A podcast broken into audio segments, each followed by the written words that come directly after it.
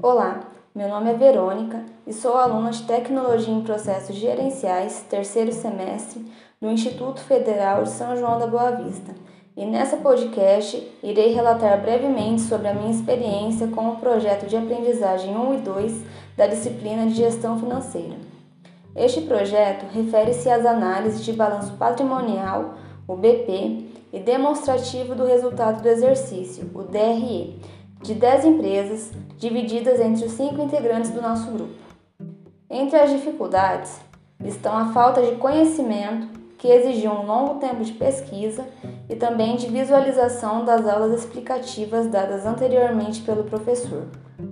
Outra dificuldade encontrada por mim foi o fato de muitas empresas terem dados faltando, o que prejudicava a realização de algumas análises dos indicadores. Com isso, precisei mudar uma das empresas escolhidas três vezes.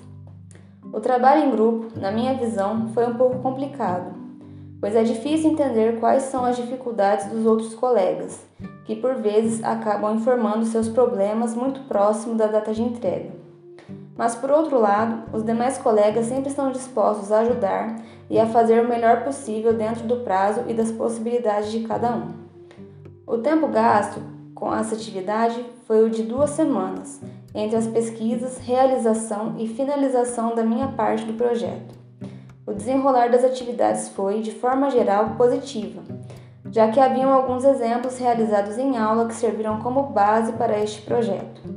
A experiência que tive com a realização dessa atividade foi muito boa, já que tive uma melhor visualização dos números e pude compreender por que algumas empresas como a CVC e a Embraer, estão em crise, principalmente pelos resultados de 2020.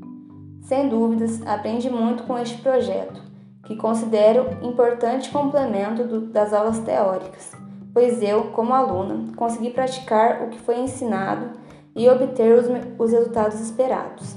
Achei a realização desse projeto muito importante, pois contribui para a vida profissional dos estudantes principalmente para aqueles que não atuam, não atuam na área financeira, que é o meu caso.